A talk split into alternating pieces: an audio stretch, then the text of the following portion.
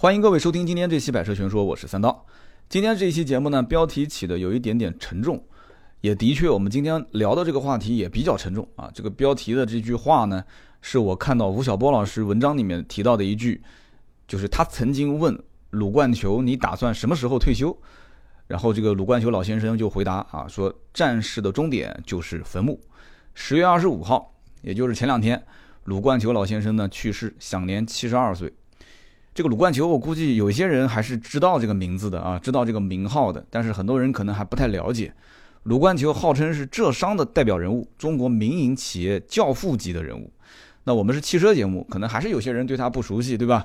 那我就跟你们说一说胡润的百富榜啊，胡润排行榜，很多人应该知道吧？大家都很熟悉啊。二零一六年的胡润的排行榜上，汽车类企业家的排名，大家听好啊，汽车类的企业家排名。李书福财富是三百零五亿，位居第五位，啊，就书福哥才排第五。孙广信，广汇集团，广汇集团大名鼎鼎，很多人应该都听过啊，三百四十亿，比他稍微多一点，位居第四位。王传福，比亚迪，这个大家很熟悉啊，三百五十五亿，位居第三位。那么排名第二的是谁呢？老魏啊，魏建军，长城，三百九十五亿，排名第二。那么我相信很多人应该知道答案了吧？排第一的就是今天我们要聊的这个老爷子鲁冠球啊，他们家族五百五十亿，万象集团排名第一。那么大家应该也注意到这个数字了，第二、第三、第四、第五都是三百多亿啊，但是鲁冠球这个家族的财富是多少？五百五十亿是五字头啊，不是三字头，也不是四字头。所以对很多人而言，可能这个名字很陌生啊，万象集团。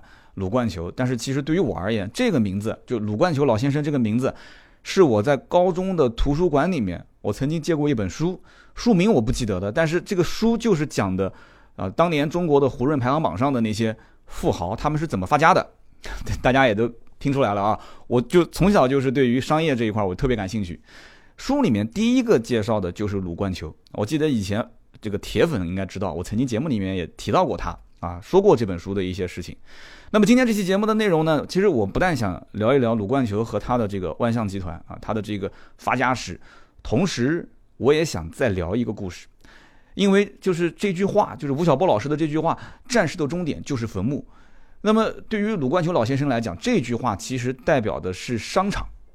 我想到了另外一个故事，这个故事是韩国三星集团的这个老板啊李健熙，他的三女儿，也就是最小的小女儿，她已经去世了啊，叫李允欣。他的去世、自杀啊，这一件事情，我觉得也适合用这句话：“战士的终点就是坟墓。”只不过他所指的就是爱情。那么今天我们聊两个故事啊，都和车有关。为什么都和车有关呢？因为三星集团的这个董事长的小女儿，她也跟车有一定的关系。但那是个爱情故事。今天节目里面两个故事跟大家说一说啊。那么先聊一聊鲁冠球老先生的这个故事。鲁冠球老先生呢，他创造的这个集团叫做万象集团啊，一万两万的万象呢，就是你要向着什么方向的这个向。其实你说它是一个万象集团或者一个公司的话，你不如说它是万象系。我曾经节目里面也提到过这个系那个系，因为你企业大到一定的规模之后，肯定就是收购啊、控股啊，就做各种各样的这种啊，就是就是金融层面的一些操作啊。那么，投资领域的很多的一些动作，就不再是说单一的去生产一个品类。但是，其实即使它现在规模这么大啊，就可能是千亿级的，每一年的利润都是百亿级的。但是，这个老爷子当年起家的时候起这个名字啊，万象这个名字，他的初衷就是当年他判断中国将大力发展汽车行业，所以他把很多其他的一些类别全部都砍掉，就专门去供应这个叫做万象节的东西，就汽车上的一个零件。这个零件是用来就是汽车传动轴和驱动轴之间连接的这样的一个连接器，万向节。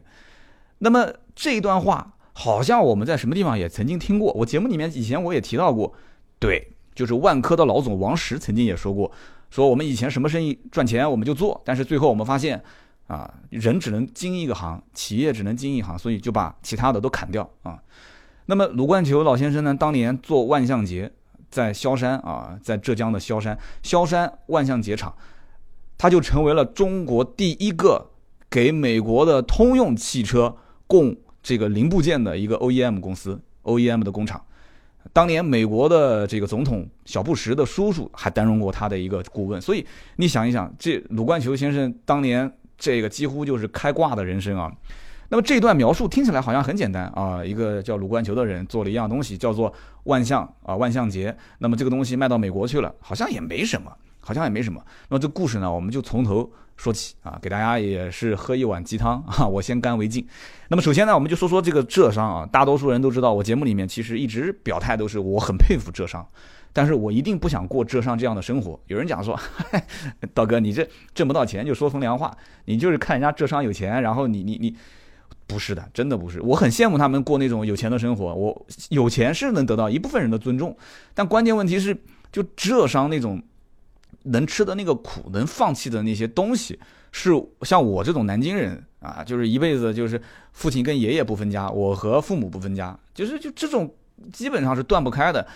犹太人，人家讲浙商，其实浙江人，呃，浙江做生意的人吧，他和犹太人很像，哪边能挣钱，真的撒腿就跑，什么什么什么什么家的祖宅啊，什么什么根在什么地方，他记在心里面，但是不会在那边去发展，所以这种能吃苦的精神，在鲁冠球老爷子的身上就能体现得出来。鲁冠球老爷子虽然说他没去外地啊，他一辈子都是扎根在这个大本营啊，去去去奋斗，这一点我觉得是跟很多浙商是不一样的，但是。你要看他的业务，你就知道了，他不可能就在当地，要不然能怎么做五百多个亿的财富？那 不可能的事情。鲁冠球老爷子的父亲啊，他是一个医药厂的工人，母亲跟他两个人就在农村，所以他没有什么背景，真的是没有什么背景啊。十五岁初中毕业就不上了，然后呢，在萧山县，就浙江的这个萧山县，然后呢，这个叫铁业社去学习打铁。如果大家看过这个《新白娘子传奇》里面有一句台词：“人生有三苦啊，大家都知道。”撑船打铁磨豆腐，对吧？老爷子选打铁，你可以看得出嘛，他骨子里面是什么人，就能吃苦嘛，也可能就是打铁稍微挣点钱，是吧？大家要劳动嘛，啊！而且据我看到网上的文章讲，就老爷子本身对机械这方面也很感兴趣啊，他选择打铁。那结果呢？结果是，就是这个叫做铁业社，反正就是搞铁的这一部分的机械这一部分的这个这个部门啊，他精简人员，三年之后，也就是他十八岁的时候。三年之后，精简就把他给辞退了，哈，所以我刚刚前面不讲嘛，就有的时候你能吃苦，能吃苦耐劳这个事情啊，你可能不是放在嘴上，你是放在行动上，因为你天天叽叽哇哇的会讲话的这些人，就比方说像我啊，我就是我可能这个所有的才能都是放在嘴上，那像我这种人就可能就吃苦耐劳的这种精神就差一些，对吧？你看那些牛啊马，它都不说话的，天天哇哇叫的是什么？那猴子、鹦鹉啊，你说猴子、鹦鹉，你能你能拿它来做什么事情呢？对不对？牛啊马都能干很多粗活累活，啊，老爷子十八岁的时候呢，就想吃苦，但也吃不到苦了，结果铁饭碗就给他辞掉了，没铁饭碗了。我估计正常人都会觉得天都要塌下来了啊！铁饭碗没有了，你想十八岁老爷子那个年代，啊，那那那那那基本上就我经历过这种环境，我知道的。我家母亲，我母亲两千年前后下岗，对吧？那个时候什么什么是几零啊？几零四零四零五零工程是吧？我我家母亲当时下岗，下岗的时候，我们家就很很直接，就非常快面临到一个经济危机。父亲是在这种钢铁厂啊，钢铁厂当时又陷入一个三角债，就是工资一直断断续续的，这个月下个月并在一起发，然后奖金也是大幅缩减。母亲又下岗，所以你想那个时候我就能体会得出，就是说这种铁饭碗对于那个年代的人来讲啊，他的那种心态，你说的工作都没有了，我我讲下岗这个好歹还还还有一点点钱。对吧？他完全没工作了，这种就我觉得真的，除非他的年纪比较小啊，上面没有老人要养，下面没有儿女要养，光脚的不怕穿鞋的这种人，我觉得对他来讲也不一定是件坏事啊，撸起袖子出去闯不就行了吗？但是像我们家当年就不行啊，我母亲下岗之后，父亲又公司就陷入这个三角债，那么直接就会导致家里面的这种生活质量就非常差，这个也舍不得买，那个也舍不得买。对吧？然后穿的也是旧衣服，打补丁倒不至于啊，就旧衣服不就舍不得买嘛，换不了，呃，用的书包啊、文具啊这些，但还也还好，因为我也勤工俭学嘛，自己也也做点小买卖，所以说我能理解啊。十八岁的时候，老爷子被辞退是什么感觉？但是就人罗活，树罗死嘛，对吧？就老爷子一看不行了嘛，对吧？我有三年的铁匠的基础，又对这个机械比较感兴趣，那就修自行车呗，啊，修了一段时间自行车，修了一段时间自行车之后呢，他发现这个村里面啊。就大家都要去镇上去去加工那个，就是磨米面啊，加工米面。我估计在农村很多人还知道这个事情，但是城里面可能很多人就不知道什么叫米面，就去镇上去磨米面。他想，那就没必要去跑那么远，七八公里跑镇上，我就开一个米面加工厂不就行了吗？他就借了钱三千块开了一个米面加工厂。其实用现在的话讲啊，这个叫做解决痛点，对吧？不就解决痛点吗？一个是解决路程上的痛点啊，二一个你你路程也近了以后，如果你成本又低的话，那给老百姓这个价格再便宜一些，那不又解决了他的一个成本上的一个痛点？成本、路程、时间都给都把这个痛点给解决了。你说这不挺好的一件事情吗？但是啊，但是在当时做生意不但是可耻的行为，而且是非法的行为。那么他多次被抓，多次被处理啊，他结果还坚持了六年哈啊，坚持了六年啊，开这个厂。其实我听到这一段描述之后，我的这个心里面是什么样的一个感慨呢？我估计啊，他后面做的这些事情啊，其实这六年开黑厂的经历对他来讲帮助非常大。有人要讲说，这开个黑店有什么帮助的？我告诉你。开黑店的帮助可大了，其一是什么？其一就是非法营运，就代表着他不用交很多的一些这个那个的钱，所以这六年他挣了多少钱我们不好说。另外一方面，反复被抓，他还能反反复去做这个生意，就说明他跟当地的乡镇干部打下了啊，打下了深厚的友谊啊，深厚的这种基础，对吧？我根本就不用去深扒他跟哪些人关系好，根本都不用去深扒这件事情。只要这么一讲，我就心里很清楚。我看到网上的这样的描述，但不会有人去。具体到说，他跟谁谁谁关系走得很近啊什么的，对不对？能做那么大吗？那肯定多多少少有一些手腕。我认识一个做游戏厅的一个大老板，但他现在不开游戏厅了，他现在主要是做这些呃游戏机的一些核心的设备里面的一些主板啊。他现在也有钱了，也做了一些，包括他也投资一些其他的生意。那么这个大老板当年在我手上买了一辆 Q 七啊。呃，名字我就不说了。我相信南京，你只要是做游戏行业的，或者在江浙沪这一带啊，华东这一带，应该我只要一说，大家多多少少会对这个人应该有一些印象。这老大哥很有名，他当时跟我聊天，他就讲，他说其实啊，做这门生意，我跟你讲啊，他是有技巧的啊，他是有技巧的。南京有一家游戏厅是连锁，叫风云电玩，南京的朋友应该都知道啊。风云电玩的老板是我这个大哥的小老弟啊，小老弟。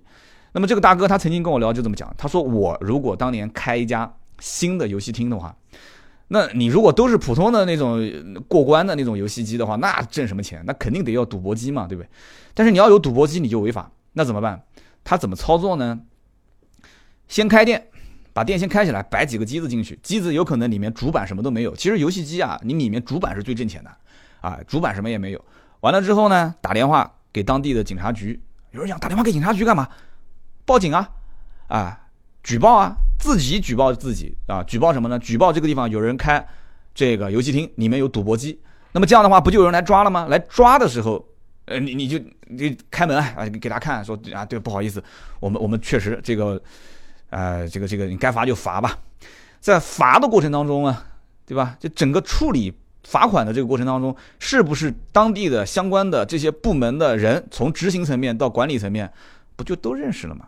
对不对？不就都认识了吗？所以这个老板当年他能做出这样的一番事业，我觉得啊，这里面本身是不是像你讲说，哎呀，那个年代已经过去了，什么年代他都有能挣钱的人。他那个年代说白了是什么？他倒腾赌博机，这哥们儿原来是一个工厂的采购员。那全中国那么多采购员，我看也没几个说真正最后能做成大老板的。他全国各地跑采购原材料，有一次是在广东还是福建，他发现哎有这么一个赌博机很挣很挣钱，哇，特别吸引他，他就喊南京的兄弟。自己的亲兄弟就一起来倒这个赌博机，然后一点一点的就开始把这个生意就做起来了。他是南京真的是开游戏厅的鼻祖啊，或者说是玩赌博机的鼻祖。那么现在肯定是洗白了嘛，就不说这些事情了。所以这里面我们都懂，后面的事情我们就不用多说了。有一点点社会经验的人，大家其实心里面都很清楚。所以说这个鲁冠球老先生啊，米面加工厂开了六年，前后换了七个地方啊，反复被查封，反复开。你想想看，这里面他的这个能量有多大？所以说到最后啊，到最后反正还是关了嘛。关了以后，据说剩了也就一千多块钱。那么没生意做了怎么办呢？你得想办法再做其他的生意啊。当时啊，国家是就是国家是批准个人可以开这个正规的一些农机厂。农机厂是干嘛的呢？农机厂就是用一些废旧的钢材去生产这个什么啊，这个犁刀啊、铁耙啊，就是这个什么万向节，哎，万向节就生产一些劳动工具。他当时就筹钱啊，没钱怎么办呢？把老房子也给卖了，说筹了四千块钱，祖宅三间破瓦房给卖了，筹了四千块钱，开了这么一个工厂。这个工厂开了十年，大家想一想啊，十八岁出来啊，一前一后，六年开米面厂啊，十年开这个叫做龙机厂十六年，人生一转眼，十八加十六多少？三十四岁，三十四岁正好是我现在这个年龄啊。但是十年之后，这个老爷子已经是啊，我不想说是首富吧，十年之后这个老爷子已经是在中国能。中国的企业家里面已经能数得上号了啊，所以你看我现在三十四岁，还守着一个啊，守着一个这个话筒在跟你们巴拉巴拉的每天在讲节目呢。但这也是我的事业，对吧？我也很开心。七九年改革开放，老爷子当时一看啊，《人民日报》上有一篇文章叫做“国民经济要发展，交通运输是关键”。鲁冠秋老爷子当时一看这篇文章啊，他就判断说，中国啊以后的汽车市场肯定前景一片看好。啊，哎，我们生产的这些、这些、这些、这些项目里面，这个什么犁刀啊、铁耙这些都跟汽车无关，但是万向节这个东西是跟汽车有关的啊，它是汽车上必须要用的零件。老爷子当时就当机立断，把所有项目都给砍掉，啊，所有项目砍掉，就集中力量去做万向节。所以你看啊，就这种商业敏感度，我刚刚前面也讲了，我说万科万科的这个王石，他也是什么生意都做到最后呢，发现。这个行业房地产好，他就必须得做，而且要做品牌好，他就开始把所有的精力放在这上面，对吧？你看人家能能成就这番事业，他不是没有理由的。把你你我可以想象得出，当时应该做其他的生产工具也能挣钱，啊，也能挣钱，甚至于做万向节，当时还不一定挣钱。为什么？根据我了解，当时这些啊汽车零部件的生产，不是说你随便的一个什么私人企业、乡镇企业，你就能做了有人去买。那些那个时候三大三小那些汽车工业、汽车工厂。那个年代，谁跟你这些私人或者是乡镇企业去采购啊？你开玩笑啊！这个就且不说资质问题，出了问题，我从你采购，从你这种没有什么资质的企业上去采购，那我要担责任的。在那个年代，他能有这个魄力，说就做就做万向节啊，就是破产了，我也做这个东西，这是真的是要有有眼光和魄力的啊。所以像这种这种这种就汽车的这种传动轴啊，包括驱动轴之间的连接器，对他来讲的话。他是看好的啊，他是看好的，所以他就把名字，把工厂的名字直接改名叫萧山万象节厂啊。我其实大家注意到没有？刚刚在描述这一段的时候，很多人可能听到的都是啊，这老爷子怎么样怎么样？你没有发现一个一个关键点？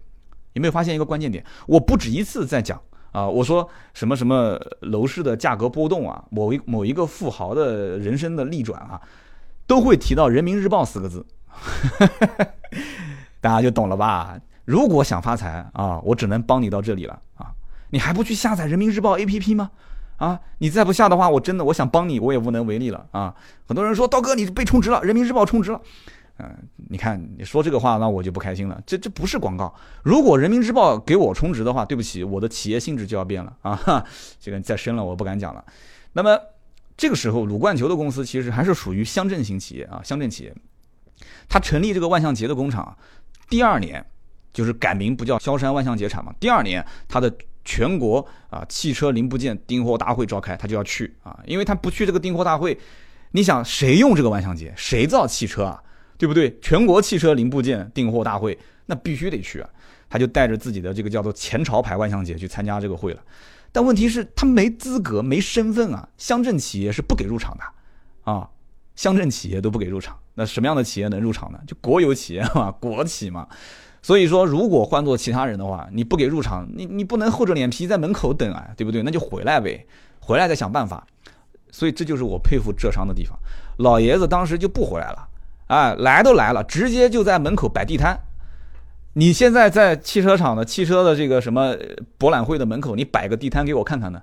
啊，城管不抓你，里面的这个我估计参展商都要抓你。老爷子就有这个魄力啊，我就我就摆地摊，这就这就是浙商的这种精神啊。摆地摊，摆地摊的话，你想想看，一个企业的创始人啊，开了六年的米面加工厂，再加上这个办这个农机厂，这老爷子，你说这么多年下来，且不说社会地位，他挣了多少钱，你知道吗？老爷子当年的企业年生产值啊，三百多万，七八年三百多万，你告诉我，你回去问问自己的父母啊，应该也有七几年出生的啊，或者你可能听我节目就是七几年，七八年三百多万，你别说三百多万，你兜里面有个三十万，你告诉我，你什么状态啊？你眼睛是不是已经往上看了？走路都横着了，跟螃蟹一样了啊！老爷子当年啊，企业三百多万，人家干嘛？人家直接打个地摊啊，无所谓了，就直接能卖出去就可以了。你再看看现在啊，那些什么互联网的 CEO 啊，这种事情叫做什么叫线下推广啊？那都是那都是线下地推去做的事情，那还需要亲自上上阵吗？不需要，就直接，甚至有的公司，哎，有的那些 CEO 啊，就直接包给第三方了，小蜜蜂第三方公司，谁还能拉得起脸说做些这些事情啊？其实我跟你讲，什么年代做什么事，都是一样的道理，都是一样的规矩，只不过现在怪个个讲身份，动不动创始人 CEO。啊，就这些事情，你看现在谁敢做？没人拉得下这个面子，老爷子就敢做啊！老爷子当年就敢做，所以就这种摆地摊啊，也不是一帆顺利的，也不是一帆风顺的啊。三天时间啊，三天时间没有人去问，因为你门口一个摆地摊的，你没资质，对吧？人家来的都是有头有脸的人，谁跟你这个摆地摊的去去去谈生意啊？但这个时候老爷子呢就很纳闷了，你你哪怕看看也行哎，对不对？为什么看都不看呢？肯定有什么问题。他然后就安排人啊，就潜伏进会场。打探情况，所以你看啊，商人要成功，不要坐以待毙啊！做生意这件事情啊，比的是谁的信息更多、更准，来的更快。哎，这个很关键。结果很快消息就出来了，说这个订货会上双方的价格争执不下。哎，老的老老爷子一听这就乐了嘛，你只要谈价格好谈，什么都不好谈，就价格好谈啊。最终老爷子说，我现在给的价格比场内最低价低百分之二十啊，低百分之二十。听好了，东西都一样的，质量我打包票。所以当时摆地摊都能拿到两百一十万的订单，没听错啊，没听错，两百一十万的订单。所以呢，你想，他这个套路不就跟我们小区门口每天上午就推三轮车卖菜的老太太一样吗？对不对？菜市场里面有摊位的价格都比较贵，但是这些老太太呢，她推着这个三轮车啊，她不等早上卖菜的这个，比方说上午七点钟开业啊，她不等七点，她可能五点多钟就到了，七点钟就收摊了。不跟他直接正面冲突，完了之后呢，推个三轮车，摆个地摊，很多的一些这个居民呢，他也知道啊，来早了以后可以去买到这种推三轮车的菜，价格更便宜，甚至更新鲜，有的甚至都是老老老老老奶奶、老太太们自己菜地里面种的啊。我们家就住在这个城乡结合部，经常也会遇到一些这种自己菜地里面种的，到最后买就认他啊，就认他，哎，所以说这个东西你玩一次可以，但你不能时间太久，你时间久了你动了。你时间久了动了，这个会场里面啊，菜场里面那些有摊位的大妈们的生意，它的根本的利益那肯定是不行，所以啊，缓一下啊，裸裸了两百一十万的订单就行了。就资质这个事情，你有钱了以后不就有资质了嘛，对不对？这个破冰啊，一开始是最难的，但是把这个破冰的事情做完之后，后面其实都相对轻松，而且国家后来顺理成章的对于这种非国营企业家的存在是合理的，对吧？啊，就是我们领导人讲的嘛，不管白猫黑猫，抓住老鼠就是好猫，对吧？允许一部分人先富起来，所以说，就鲁冠球在当年就成了什么？就成了一个共同富裕的代表人物啊。后来呢，汽车工业的总公司要确定三家万向节的定点生产工厂，就按我的理解啊，这就是一个大单子，超级大订单，三家。换句话讲，如果接不到这个订单，那么今后全中国，你看中国汽车工业总公司。全中国的这种大的这个生产的权权利就不在你的手上，你可能就只能成为别的公司的代工厂，那应该就不会再有今天的万象了。全国有多少家呢？有五十六家万象节的生产厂，要选三家。请问，如果你是当时的万象的老总赌冠球，你怎么办？啊！而且我再告诉你一件事情，当年的环境是什么？当年的环境是萧山的万象节这个工厂。它是其中五十六家当中唯一的一个集体所有制的乡镇企业，就按道理说，它连评选资格都没有啊，评选的资格都没有。但是呢，哎，鲁冠球他就不信这个邪啊，四处的运作。大家注意啊，运作这两个字啊，不但最终是列入了参选的对象，而且最后竟然啊，听好了，是竟然竟然通过了审定，最后成为三家定点工厂之一。所以这段故事有没有人能深扒？这里面到底是谁在背后？啊，帮他站台，拿下了这个三家啊定点生产的工厂资格。换句话讲，大家注意“运作”这两个字，我是特意加重的啊。这里面蕴含着巨大的能量啊，而这些能量有一些是可以用钱解决，有一些它不是用钱是可以解决的啊。它靠的有一些是你懂的啊。所以我们回头想一想，哎，你说我们现在在社会上也有很多听友觉得自己啊很厉害，我们能运作什么事情？我们能运作什么事情？大家好好想一想啊！在南京买车、卖车、修车这些，我能运作。除此之外，我感觉我也运作不了什么事啊。人家运作这么大一件事情。之后呢，鲁冠球就发现这个企业啊，现在有了这个，你看啊，全国三家定点的生产工厂，我也拿下这个资格了。但企业发展需要人才，对不对？他把全公司的员工喊到一起啊，放眼望去，发现最高学历高中生。那这是为什么呢？最高学历是高中生，因为在那个时候啊，大学生是真正的天之骄子啊。大家想一想，天之骄子，那个时候考大学跟现在完全就就不是一个概念，好吧？大学生天之骄子，你让他进乡镇企业，你是开玩笑吧？你是，那估计人家宁愿去坐牢也不会进乡镇企业啊。而且鲁冠球去大学叫分配办啊，那个时候还叫分配工作，去大学的分配办去跟学校要人，那学校老师就像看外星人一样开着看着他，就就就你开什么玩笑？我估计就差问他一句话：你是不是吃错药了啊？你是不是吃错药了？你一乡镇企业，你跟我要大学生啊？这就跟当年我估计马云跟人聊互联网。啊，一样的感觉，别人都觉得这哥们儿就是一骗子啊。那么之后呢，那不用说了嘛，肯定是招到大学生了嘛，花了更多的钱，更多的精力。那么鲁冠球后来也发现啊，人才是有了，但是还有一个问题，什么问题呢？就是企业这个承包制度它是有局限性的。大家忘了有没有忘我前面讲的啊？它是一个乡镇企业啊，既然是乡镇企业，那这里面就有很多脱不开的关系啊。就说白了嘛，就是鲁冠球自己的手上权限不够大。什么权限呢？一个就是人事权，二一个就是投资权，就是管人管钱这两件事情。做什么东西都缩手缩脚的啊，那肯定做不好嘛。啊，鲁冠球老先生当时决定干嘛呢？就是我呢要改制。哇，这个你要知道，在当年，这个东西你提出这个概念，很多人就要开始用异样的目光看着你了。因为我认识几个大老板，他们也是从当年啊改制走过来的啊。我不知道有没有在。这个这个万丰奥威啊，嘉兴下面的一个城市啊，有没有人在在这个城市？有的话，大家可以留言。万丰奥威陈爱莲陈总，我跟他也曾经见过啊。万丰奥威这家企业当年怎么改制的？我相信很多人也知道这件这家企业背后改制的一些故事吧？啊，我们今天节目里面不聊啊。在改制这件事情上面，就是一个非常非常，就现在听起来改制就两个字啊，好像没什么。但是对于在当年来讲，这件事情真的是一件大事。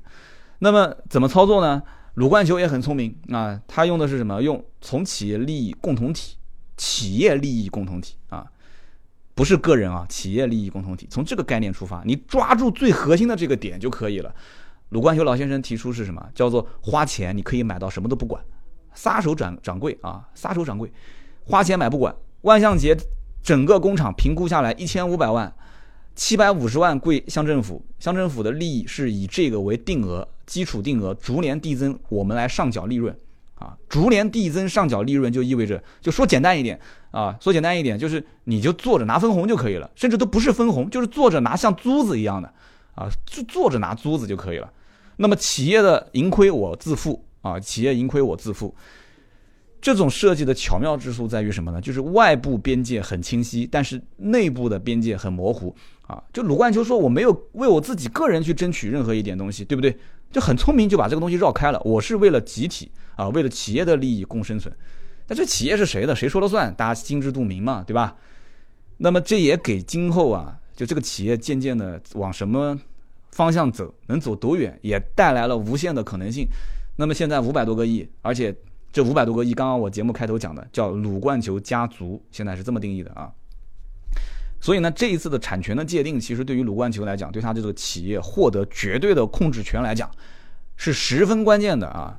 一九九二年的时候，鲁冠球的产品啊，呃，其实也不用讲鲁冠球的产品啊，就讲万象这个产品啊，全国市场占有量多少？百分之六十。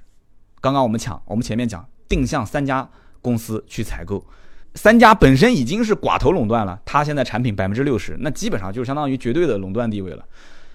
这个时候，老爷子开始想找继承人了，百分之六十的市场份额，就就这么大的一个企业，而且这生意做的，你想，我估计日进斗金，这个对他来讲，就这个词应该讲非常贴切。他开始把自己二十一岁的儿子卢伟鼎，把他给拉上来做公司的副总裁啊，二十一岁，人家儿子就已经当副总裁了哈。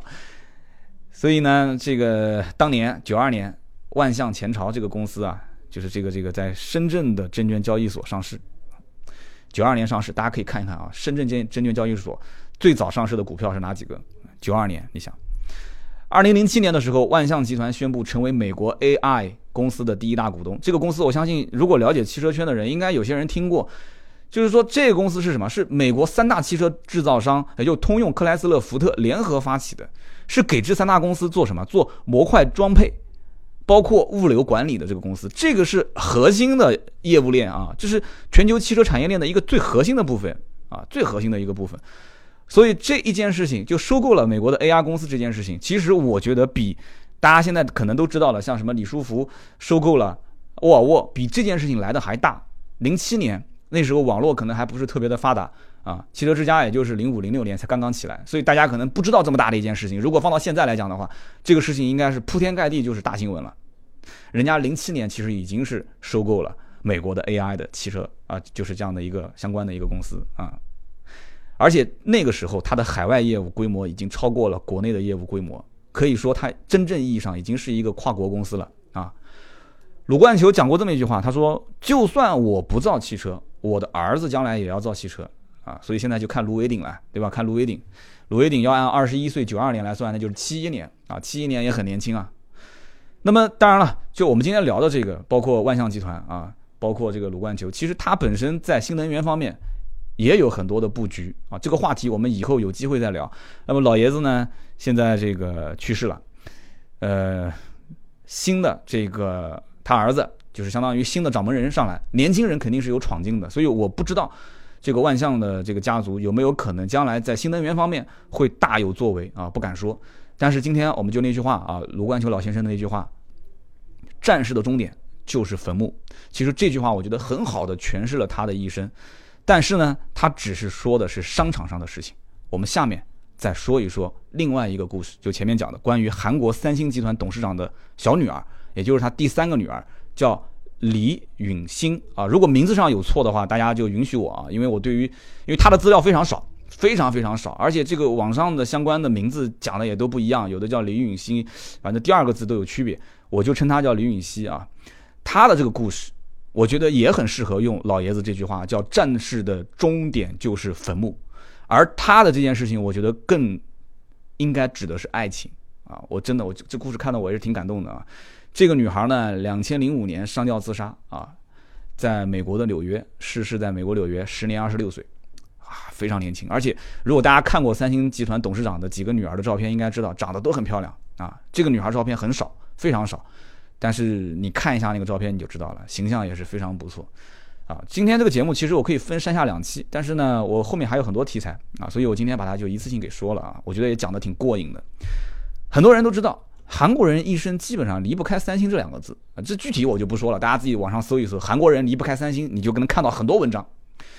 三星集团啊，这个董事长叫李健熙老爷子，我估计也快也应该快退位了啊，身体也不太好，这个。他本身是就是最早的三星创始人啊，叫李秉哲，是李秉哲的小，也是他的小儿子，就是他的三儿子。那么为什么老大老二都没当上董事长？这里面的故事啊，今天就不讲了啊。这里面的故事能堪比清朝康熙皇帝的那些儿子啊，九子夺嫡，大家应该很了解，比这个还精彩。大家回去可以看一看这里面的故事。所以你想一想，反正最后他是当上了这个继承人了嘛？大家可以想一想，这种经历过九死一生、亲情背叛、最后杀出重围的这样的一个老爷子，他的三观是什么样的？他的三观是什么样的？啊？老爷子后来有了一个儿子，三个女儿，就而且韩国这种家族啊，他重男轻女，啊，他重男轻女。我我曾经在讲这个日本企业的时候，我就曾经说过，其实日本企业倒反而不是太过于重男轻女。我曾经讲过，日本那种百年以上的企业，他们其实对于生一个女儿是很开心的，甚至生不了女儿也要想办法生女儿。但是女儿将来的真正的作用是什么？是在自己的企业里面找到能有能力管理公司的或者某一方面的人才，然后通过联姻，通过把他啊入赘也好，或者女儿嫁给他也好，反正是怎么样的一种形式，最终反正都是自己家人嘛，啊，都是自己家人。所以你培养一个儿子，将来不一定能成气候。但是呢，你有这样的一个女儿啊，将来一定是只要这个女儿你能给她把这个脑子给洗洗干净，就是你的婚姻不属于你自己，是属于家族的。这句话一会儿在讲故事的时候会说到，你的婚姻不属于你，是属于家族的。那你只要给他灌输这个概念，那他将来会心甘情愿的找到你给他安排的这个人，那么家族企业就能继续的延续下去啊。其实大家应该很容易知道的一件事情，就是在网上就是铺天盖地的，就是他老爷子有个大女儿叫李富真，对吧？很多人应该看过这个新闻，是嫁给一个保安啊。就一说到八卦，我就浑身兴奋啊。这个保安大家应该也很了解，对吧？十几年前两个人就结婚了，然后法院现在是什么？就两个人闹离婚，闹离婚，法院判多少？判给他四千多万人民币。啊，就折合人民币四千多万，很多人讲也可以了，也可以了。我的天，你跟一个富家女结婚，现在十几年，对吧？你该享受的也享受了，你现在拿四千多万，这可以了。对不起，男方现在上诉啊，这是大女儿，男方上诉说要将近六六十六十九亿多人民币啊，就将近七十亿啊，七十亿的赔偿。这里面故事太多了，就以后有机会再聊。那么他们家的二女儿呢，叫李旭显。比较低调，但这个低调是有原因的。这这故事我也知道，但是有机会我们也再聊啊。他这个低调一部分是被大哥，就是这个叫就大哥叫李李在镕啊，是给大哥的很多的一些手腕，最后导致他手上没有任何权限。反正就是二女儿很低调，你应该也看不到他网上有一些太多的一些东西。三女儿就是今天我要讲的主人公啊，我们叫她叫李允欣啊，她的故事。这个三女儿呢，你不用讲，她出身就是顶级富豪嘛，就像王思聪一样，对吧？顶级富豪。三女儿喜欢一样东西，这就是今天节目里面为什么我说都跟车有关。三女儿不喜欢化妆品，不喜欢首饰，不喜欢包，她喜欢车，而且她喜欢跑车，名贵跑车啊。再讲的刺激一点，就是什么车跑得快，她喜欢什么车，嘿嘿，而且喜欢下赛道去跑啊。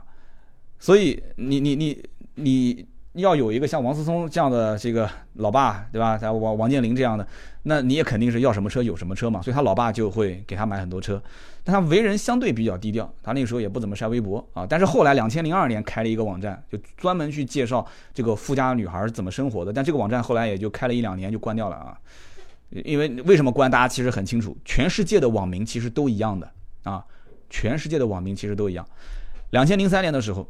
啊，这个叫做李允欣的这样的一个女孩，她在汉城的赛车场上赛车的时候，啊，我们下面这一段我就原文照搬百度百科上的相关的这个故事的讲解，好吧？大家如果说对于我的讲解还想看文字版，你可以直接在网站上面去啊去找这样的一篇文章，或者你直接在我的微信订阅号“百车全说”搜啊回复“三星”两个字，我也可以给你推这篇文章，包括今天的这个。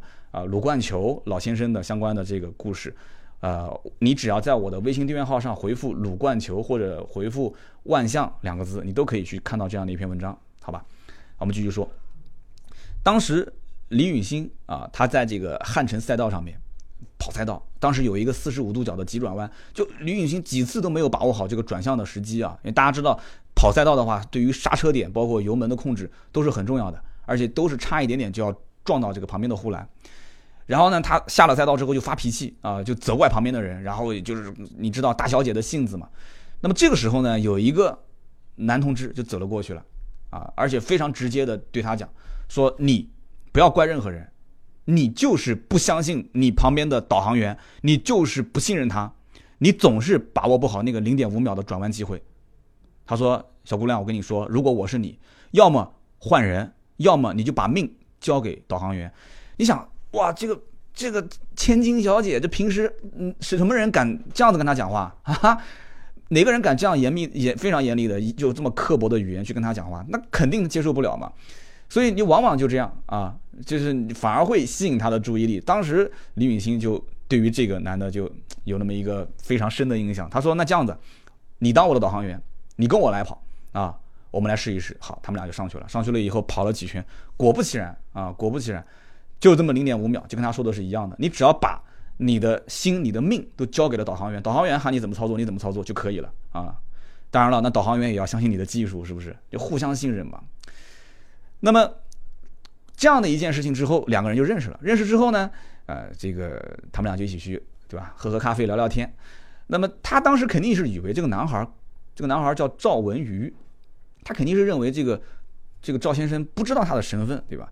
啊，然后谁知道两个人喝咖啡的时候，他表达我的身份是三星集团董事长的谁谁谁的小女儿，他以为对方会啊就很惊讶什么的，赵文瑜就非常淡的讲一句说啊，我早就知道你是谁了，哎，那就非常坦诚，而且啊我早就知道你是谁了，就非常淡定，就让这个女孩对他又非常大的增加了好感。所以这一点啊，大家知道，你要是跟一些啊身份相差非常悬殊的人在一起沟通交流。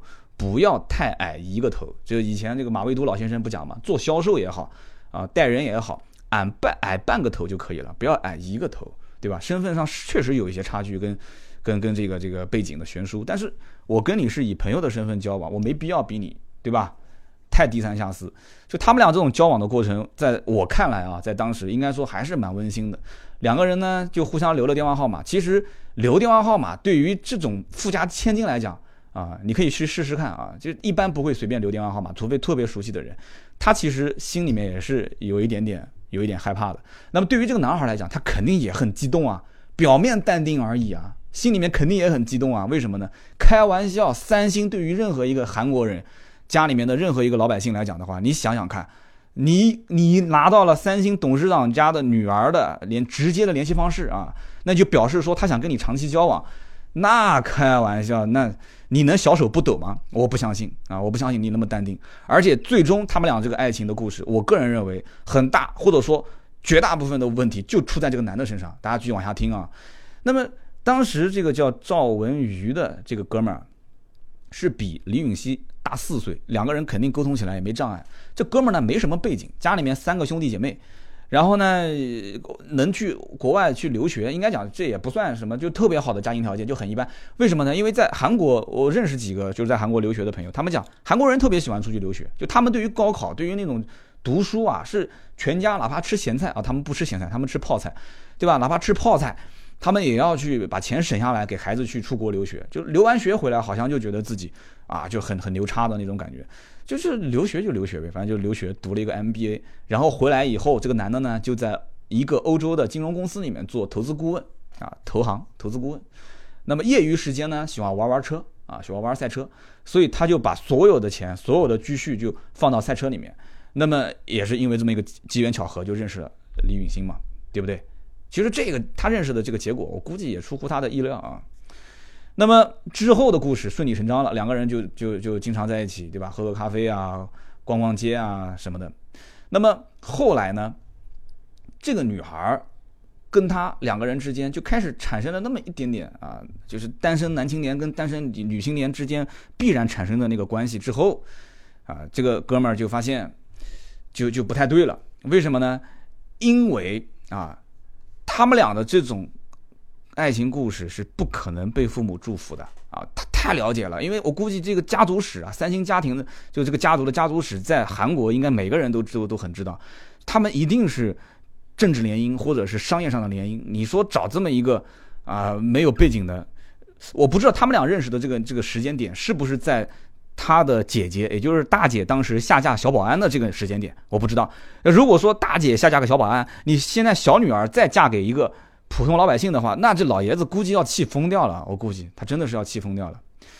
那么后来呢？啊，不用说啊，后来他们的事情被人发现了，拍了照片上了报纸之后，当时他的老爷子啊，这个老爷子就是可以用震怒啊这两个字来形容，叫李建熙啊，董事长李建熙。他觉得自己女儿肯定是被人骗了啊，肯定是被人骗了。为什么呢？因为他女儿出生就拥有多少？他出生就拥有一点九亿美元的资产，一点九亿美元出生就有，这就是真正的叫生下来就躺在金汤勺里面啊。那么你这个男男男同胞，你没什么背景，你凭什么跟我们家女儿交往，对不对？你你肯定打他主意，对吧？那么你想作为一个这种这种小姑娘玩赛车认识的一个一个男生啊，野路子。那那他肯定要跟老爷子想想解释，但对不起，老爷子没什么可商量的，啊，三星集团董事长老爷子就一句话，死了这条心，不可能啊，想都不用想，不可能。这小姑娘李允熙，我估计在老爷子面前应该也是头都不敢抬，头都不敢抬。你想这种老爷子经历这种事情那么多，平时一般都不表态的。虽然说小女儿是他最喜欢的，那小女儿一般他也也不太敢跟老爸这么讲，对吧？最多你要什么他给你什么。那么再后来，这个故事，老爷子心想说：“哎，你你你要不这样子，你散散心吧，那你去美国散散心啊，你也别在韩国待了，就送到美国去了。”哎，谁知道他去美国，这个哥们儿他也在美国。那这个为什么哥们儿在美国？我这段经历我没查到啊，我没查到。这哥们儿也在美国，也在纽约啊。而其实李允熙老爷子把他放到纽约去，就是让他去纽约去散散心的啊，就就弄巧成拙，结果两个人又在一起啊，在曼哈顿的一个。这个高层公寓里面，两个人又在一起，又生活在一起。你想，他零三年认识到零五年自杀就两年的时间，所以这段感情可以讲真的。你想，两年一般都是感情的升温急速升温期啊。这个男同志当时还经历了什么？还经历了老爷子给他十个亿啊韩元，十亿韩元。我算了一下，也就是将近大几百万人民币吧。就跟他讲说，我给你十个亿韩韩币啊，你就不要再跟我们家女儿接就是接触了啊。这哥们儿把钱退掉了，退完之后呢，他也就消失了，去到了这个美国。其实我觉得，那你要真的消失，你就消失呗，消失还联系上了。然后这个女孩当时被他爸就是送到美国，当时是想去读书啊，散散心。那为什么这个女孩最终还去到美国？我觉得这件事情本身啊，其实就是有人为操作的原因在里面。老爷子可能也是闷在骨子里面。男的就优柔寡断，我觉得女孩都不顾一切为了你了，两个人你就私奔在美国，对吧？我再讲的流氓一点，就肚子搞大了又能怎样？对不对？都都跟你就住在一起了，你就先上车后打票啊，对不对？先上车后买票这个东西，韩国人难道不会吗？啊，两个人还纠结还煎熬，你看最后把这个女孩害的，对不对？但是我不知道在在这样的一个环境里面，他这个男孩他到底是怎么想的？但是我其实觉得他应该是什么？就压力很大啊，然后跟着女孩讲，我们还是断了吧，分手吧。那结果人家打电话还是接，人家发短信他还是回，对不对？那给这女孩就搞得压力就特别大，就按我讲，就是两个人在一起，反正在我的价值观里面，你真的啊义无反顾的为了我，我其实表态，我肯定我真的如果不不是为了图钱的话，那我真的我也愿意为了你，我们俩就在一起，对不对？这东西，你看自古以来，只要男人是坚定的认为我跟你在爱情方面是永远能走到底的，女孩真的女人这个是女人是特别好哄的，特别好被骗的，真的，你你看看这个。很多的自古以来的这些诗人，一个接一个的那种哇，写文章的，那个那个周围的女人，的女人真的就是用耳朵啊，就是用耳朵去听的啊，这眼睛啊这些东西对他来讲都是假的，非常好哄。所以在这样的一个情况下，我觉得啊，这个问题点，我觉得最大部分是出在这个男孩身上，优柔寡断，不坚定啊，离开我吧，离开我吧，离开我，思密达，就是你干嘛呢？女孩都这样子了，都跟你都。都到美国来，都跟你在一起了，父母都都断绝关系，你断没？对不对？人家要的是爱情，那你呢？啊，又顾前顾后的，你肯定就是怕哎。三星集团那么大一个背景，对吧？万一有一天在路上给人崩了怎么办？哎，我觉得还是这个男孩的一个问题点。最后呢，结局我刚刚也说了，这个叫李允熙的小姑娘，二零零五年九月十八号凌晨三点，啊，换了一套自己喜欢的衣服，然后呢，在一个赛车头盔上写下了这样的一段话啊。